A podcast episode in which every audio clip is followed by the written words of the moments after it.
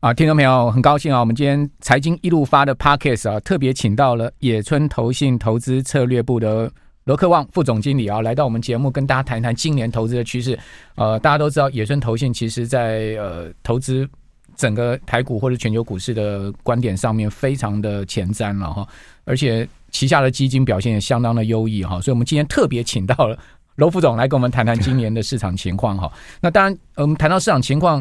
过完这个兔年，大家发现台股气势如虹啊！居然我们开盘可以出现了这个史上啊最大的这个等于说呃新春开红盘的涨涨点了哈。那同时大家也看到了说这个全球股市也纷纷收复年线了。比如我看到美国四大指数现在还没有收复年线，唯一只有纳指好，其他的费半啦、道琼啦、标普啦全部收复年线之外，整个一月哦这个全球股市是大涨啊，台股上柜指数涨幅都在八趴上下。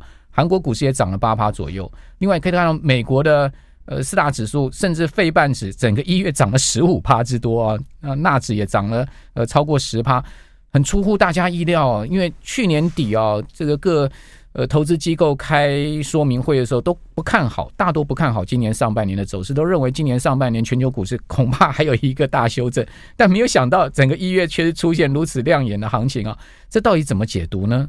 啊，那今年的整个市场。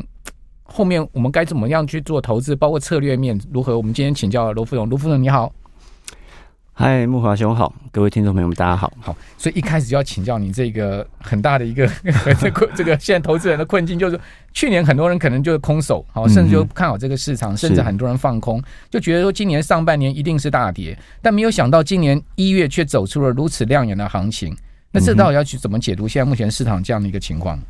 其实一月份的行情真的非常凶悍啊！那一月份以美股来讲，这个涨势也是超乎野村的预期哈。那也相信超出很多人的预期。对，其实很有趣的，我们在回顾这个一月份哦，其实我们发觉到市场对于这个涨势主要一些偏多的理由，不外乎有四点。嗯，好，第一个是通膨持续的下滑，是；第二个是利率见顶，哦，十年期的公债殖利率其实印证了去年已经看到顶部了，即便联准会的费方瑞，嗯。要升到五 percent 哦，甚至于以上哈，但是这一次其实四 percent 以上的十年期公债殖利率已经很难突破了。嗯，好，这是第二个。那第三个就是呃，因为中国这边 reopen 哈，我想这是一个这次多头一个比较新的理由。嗯，因为中国其实是第二大经济体，对对，今年上半年全球尤其是成熟市场的一个经济托底会起到一个决定性的效果。那确实这是一个正面的讯息。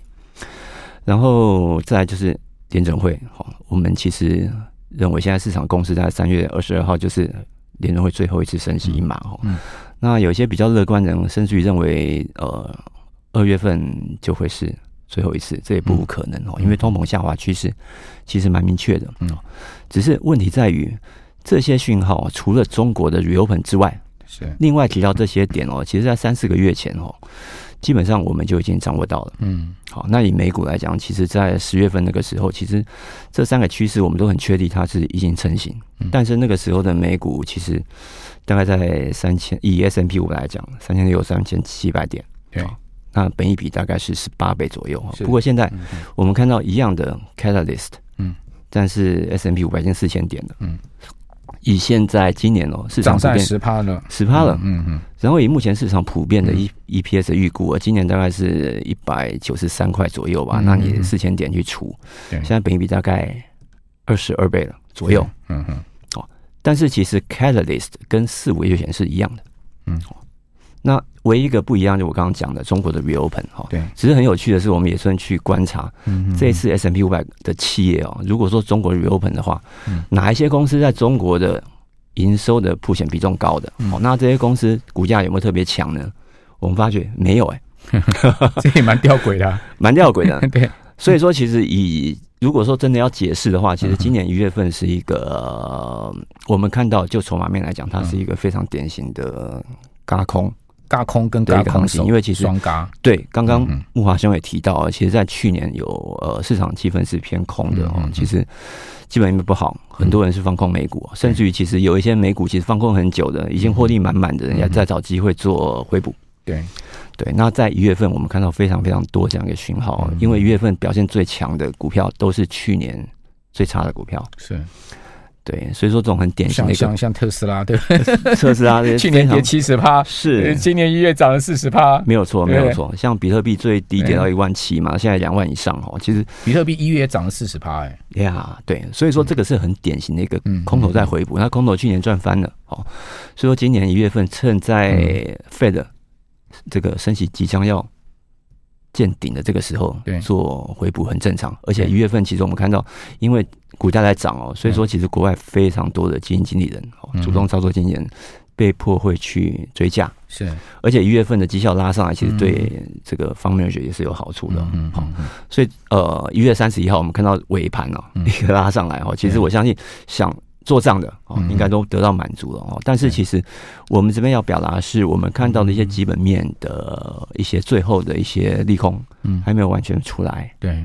哦，那这块其实我们认为理论上是要 price in 的，嗯，嗯，所以说二月开始，因为它已经没有做账的压力，嗯，而且二月我们会看到很多的 hard data 的公布，哦，这些 hard data 其实理论上 理论上是要是，是要不好的哈，因为请记住，现在联准会升息还没有结束，嗯嗯嗯，而且过去几次当美国企业 EPS 在下修的时候，嗯，通常都会伴随联准会的降息，嗯，哦，举个例子，像两千零一年，嗯。或者像更近一点的二零零二零一八一九，EPS 都是后来伴随很明显的下修，嗯。哦，但是那个时候别忘联准会已经在降息，嗯，只是这一次还没有，这次不要讲降息了，好，连升息都还没升完，OK，所以说我们还是持续的保持一个警戒的一个心态哈，只是我们认为这次如果说有下修的话，理论上就会是熊市的最后。OK，OK，所以也是一个非常好的 buy the dip 的机会，对不对？是因为一些比较 high low quality 的标的在强这个上涨，然后在轧空的时候，我们会觉得，如果今天听众们是比较基本面的导向的话，应该还是要坚守你的基本面的纪律哈，就是还要再等一阵子。好好，呃，其实我个人是蛮希望再大跌一次的了哈，因为我觉得股票买的还不够多，基金买的还不够多，所以呢，跌下去就是一个非常好的。这个熊市，呃，刚刚副总谈到了，可能呃这一次大熊市修正的一个最后的一个买点哈。那当然不知道今年会不会破底了哈。其实这个问题可能也要这个请问一下罗副总，就是说今年这个全球股市会不会破去年十月的低点？因为台股来讲的话，去年十月二十五号低点一二六二九，嗯，好，那美股大概在十月十一号、十二号，我如果没有记错的话，标普大概三千六嘛。您刚刚所讲，那这个点今年会被破？好，因为您刚刚所讲的，呃，这一些呢，一月上涨，好，甚或呢，从去年第四季哈，美股开始出现，呃，这个呃上涨以来的这种，在我个人感觉有套句英文话叫做 “too good to be true”，哈，有点 好到不可置信，对对，好到有点感觉就很有点莫名其妙。就是说，我们可以看到今年的企业获利确实一定会衰退，看起来是衰退的方向，呃，GDP 不见得衰退，但是肯定很惨的。那怎么会股市会出现这样的一个走势，对不对？就是说，呃，所以为什么就是说持股部位不不够多哈？那希望再来一次熊市的修正的主要原因是这样子。好，那所以就请教您，就是说，那会不会破底？哦，那如果说有可能再来一次比较大的修正的话，哦，那是在什么时间点？因为刚刚您谈到野村看标普五百的呃每股收益大概在一百九十三，其实相对比较悲观一点，因为我看到一般来讲。华尔街的 range 大概今年就是说乐观一点在两百一嘛，哦，比较悲观大概一百八十五，你们比较贴近比较悲观那个地方，就代表说你们其实看企业获利是有比较大的问题的。嗯哼，那那会不会是因为企业获利的关系而出现一个比较大的修正呢？嗯哼，确实哦，其实现在我们认为呃通膨或者是利率哦，其实已经 pricing 的差不多，但是。成长或者是企业获利这块，其实还有待商榷哦。因为其实企业端这边，我们看到是成本还在加速上升，对中哦，那理论上也应该是如此哦。而且其实我们这里看到的是蛮多的企业，其实现在还没有做好因应的准备哦。所以说，其实，在企业会议这一块，第四季财报开始，一直到今年 今今年的第一季哦，理论上都还会有一些逆风。那这些逆风，其实从过去的经验来看，其实市场。一定要去定价过它一次，嗯、那这个定价就是伴随着合理的回档。OK，只是刚刚木华兄提到的是会不会跌破前低哦？对，对，这我很关心的。这个就有关于美国这次的股市的 空头是不是已经结束了？对，那野村的观点是我们认为美股的空头还没有结束，那已经非常接近结束。OK，我们以前都会举一个例子哦，就是棒球赛哦，打九局，嗯，那现在已经是进入八局的下半了。OK，第九局就是要等到一个真正去 price 企业获利的下修去做一个反应哦。那这一块的话，我们认为如果时间要抓的话，其实比较有可能的时间会落在今年的一 Q 二 Q。OK，一 Q 二 Q。嗯嗯，那我们很希望有这个时间点哦，因为。我们很多的客人手上的这个股票部位也是不够的，但是我们现在有一个技术性的因应方式，哦，技术性因应方式就是因为现在股债股债啊，其实我们会建议这个投资人，如果说你担心你有一个上档风险的话，其实你是可以去布一些风险性的债券。OK，好，比如说新兴市场的主权债，或者是美国的企业债，嗯嗯，用这些企业债券的部位来 cover 你手上股票比较空缺的这种。Upside 的 risk，嗯嗯嗯，如果说今天股市我们判断错误，其实低点在去年十月份就见到的话，你至少不会被轧空。了解，这是我们的一个折中的建议方式。但是如果以基本面的角度来讲，哦，理论上美股还是要回档。但是如果我们回到台股的话，其实我们野村对台股相对是乐观的非常多的哦。为什么？而且除了野村之外，其实蛮多的外资，嗯。都会用比较大的宏观去先看待新兴市场跟成熟市场这两块是的资产配置哦。其实现在美国、欧洲是处在一个很典型的 late cycle，也就是经济循环的末端。嗯，哦，这就是升息要告终，然后经济 slow down。有没有 recession 那是另外一个 topic 哈，但是减速是必然的。这个时候就是经济循环走到末段。对，末段的话很不适合做一些积极性的攻击的布局。嗯，通常如果以股票的话，你会看到我们会比较喜欢 defensive 防御性的标的。嗯嗯，哦，healthcare 啦，utilities 这些。对，这在美国、欧洲，但新兴市场不一样。新兴市场因为它已经摆脱了通膨的压力了，而且很多新兴市场国家现在其实已经开始有宽松的动作。所以说以周期来讲的话，新兴市场在外资的心中，它会是一个已经是。走一个 new cycle，一个 early cycle 的一个角度。OK，所以说其实很多的 fundamental 资金在这个时间点会选择去嗯往新市场做移动。嗯，其实，在过去这三个月，理论上应该如果说听众朋友们注意的话，已经可以嗅到这样的一个味道了。是是好。然后最近其实亚币升值也蛮多，因为亚洲的通膨控制非常好。对，加上中国有 reopen，所以说中国、台湾。或者是韩国这些在 early cycle 的时候表现会非常非常敏感的，就是半导体的族群哦，嗯，理论上都是外资现在会非常喜欢的标的了，嗯。哦，所以说现在已经有热钱一直往这个区块来，嗯，我们觉得这是一个很合理的一个基于景气循环的一个正常的配置，嗯嗯嗯，所以新兴市场现在的投资顺位会是在欧美市场之前哦，以外资的角度会是这样的一个发展。那到今年下半年，我们再来看，回过头来看，美国是不是已经经历过了，嗯，这个所谓的 soft landing 或者是技术性衰退的一个 challenge，嗯嗯，过了的话，资金又会有一些回流，嗯，但在上半年，我们认为新兴市场我们是比较看好的，哦，那刚刚慕驊兄提到说台股会不会破底，我们认为台股破底的几率是不高的，嗯嗯，对，因为外资卖超台股非常非常高哈，现在台股在外资心中是有非常非常多，就是很多这种。Positioning 就是它的配置很低，嗯，哦，它必须其实已经没什么在卖的空间。过去三年卖了两兆嘛，是的，这很惊人的。今年一月就买了两千亿回来，买了十分之一回来，对，疯狂大回补。我们认为这不会是一个技术性 technical 的操作，它是一个券的改变。OK。对，好，所以华尔街一般也是看，就是说今年新兴市场优于成熟市场嘛，好，那但下半年可能呃成长股就比较有机会，上半年可能还是这个防御性的股票。刚罗副总也谈到了，就是说如果听众朋友您现在手上部位不多的话，可以先买一些债了，好，新兴市场债啊，不包括这个企业债，呃，至少可以补掉一些你这个呃闲置的资金太多的这样子的一个 trouble 哈、嗯。是，好，那这边要请教就是说。呃，通膨真的有办法这么如市场之意下滑吗？就是说，看到第四季可能会降到三点五到三趴吗？这个可能性高吗？呃，联总会如果真的看到通膨今年一二三月哈持续的呃往既定的路线下滑的话，是不是呃下半年就可能会降息？就是说，因为市场现在目前看九月可能就会降息，对，那这个可能性高不高呢？对，市场的降息派其实。声势比我们想象中还浩大哦！即便最近的这些经济数据哦，美国经济数据其实还不错哦。说实话，其实软着陆的几率是在升高中的，就野村的观点哦。但是降息派还是存在，认为今年下半年会哦。那刚刚木华兄提到的通膨，其实野村对通膨下行是很乐观的哦。其实我们在半年前一直是这么看的。嗯，那之前比较担心的是这个租金的通膨。嗯，但租金通膨其实，呃，在美国这边我已经看到，因为房市的下行哈，其实美国房市领先租金市场的这个领先的程度是非常准确的。是，所以租金在今年不会是什么问题的哦。连鲍尔自己也拍胸脯了。嗯嗯嗯。那如果说通膨这边还有一些变数的话，哈，我想野村的观点只有一个，就是在薪资通膨，嗯，因为就业市场还是很热，尤其是服务业，是啊。那只是现在我们会比较不是这么忧心的地方在于这个 X 因子哦，就是有一些市场一派是认为说之后有可能如果这个服务业还是这么强的话，薪资持续往上走，会产生一个螺旋式的通膨。对，但是我们这边观察到其实是。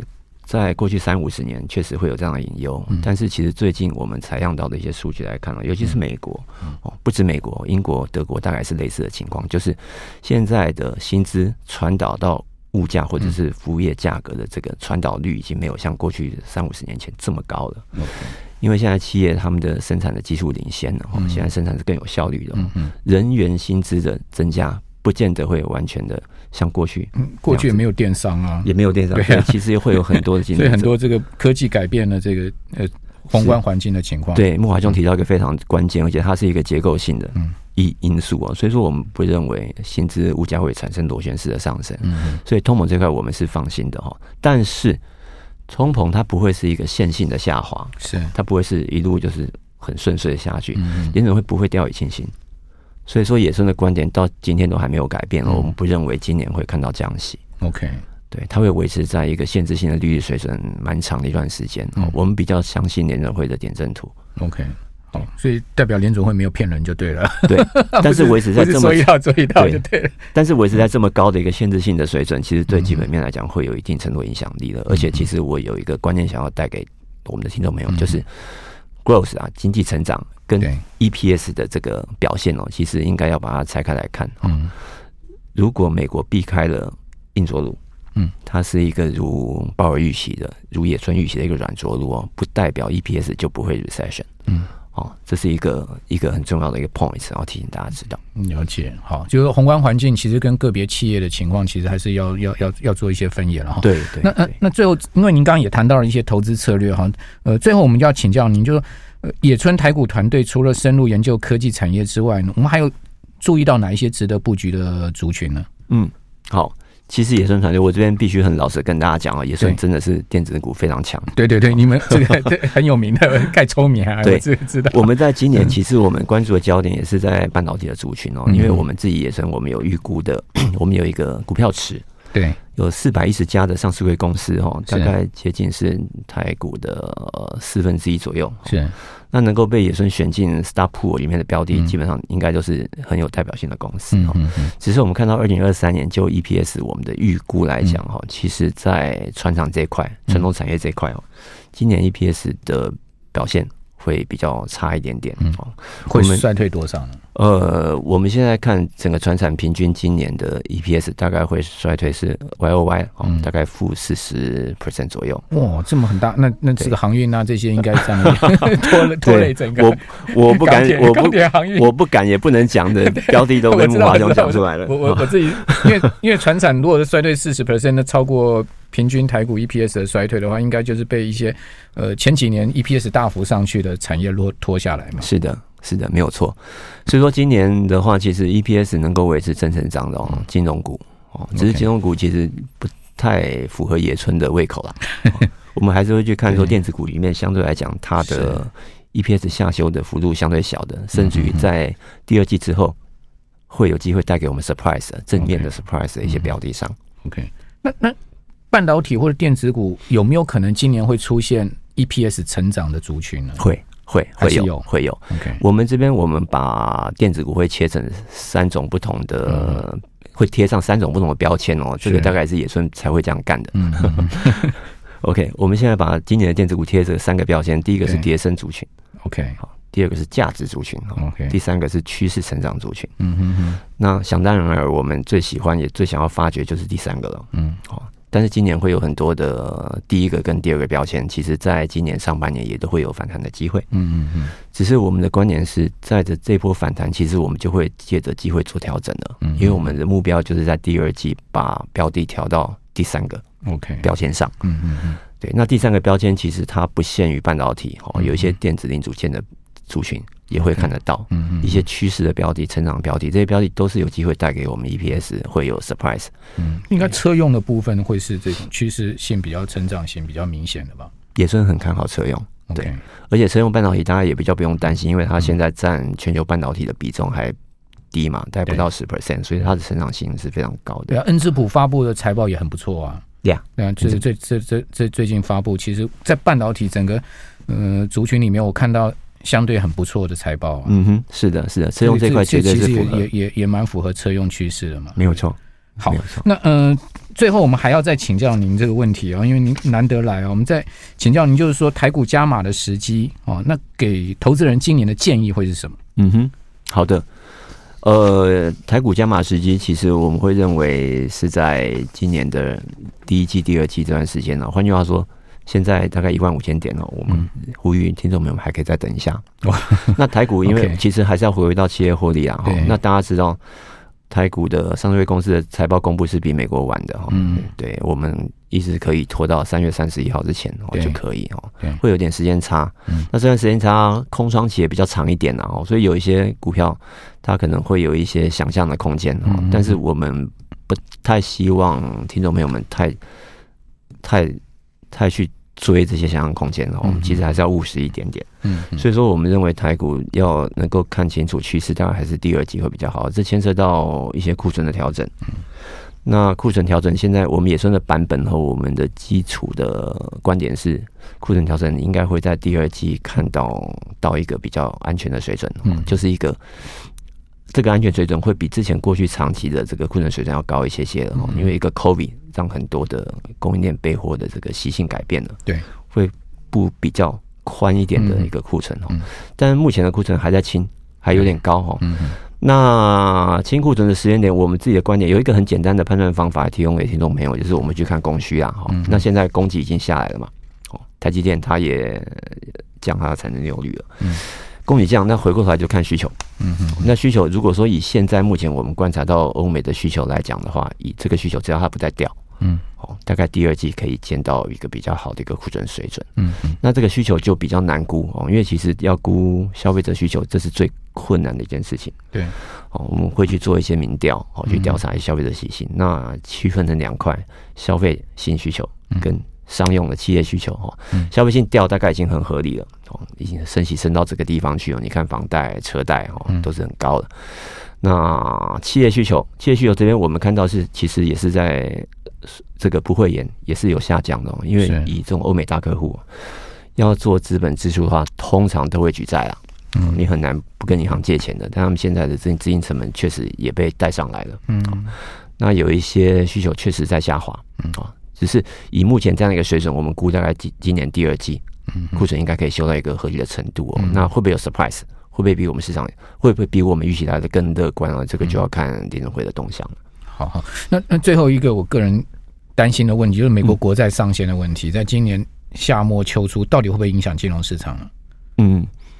野村对美国国债上限这块啊，其实我们反而是不是太担心的。我们认为这个应该会得到解决的。OK，对，还是一一出政治戏就对了。一出政治戏 就是你要给他们时间演，他们还有时间可以演。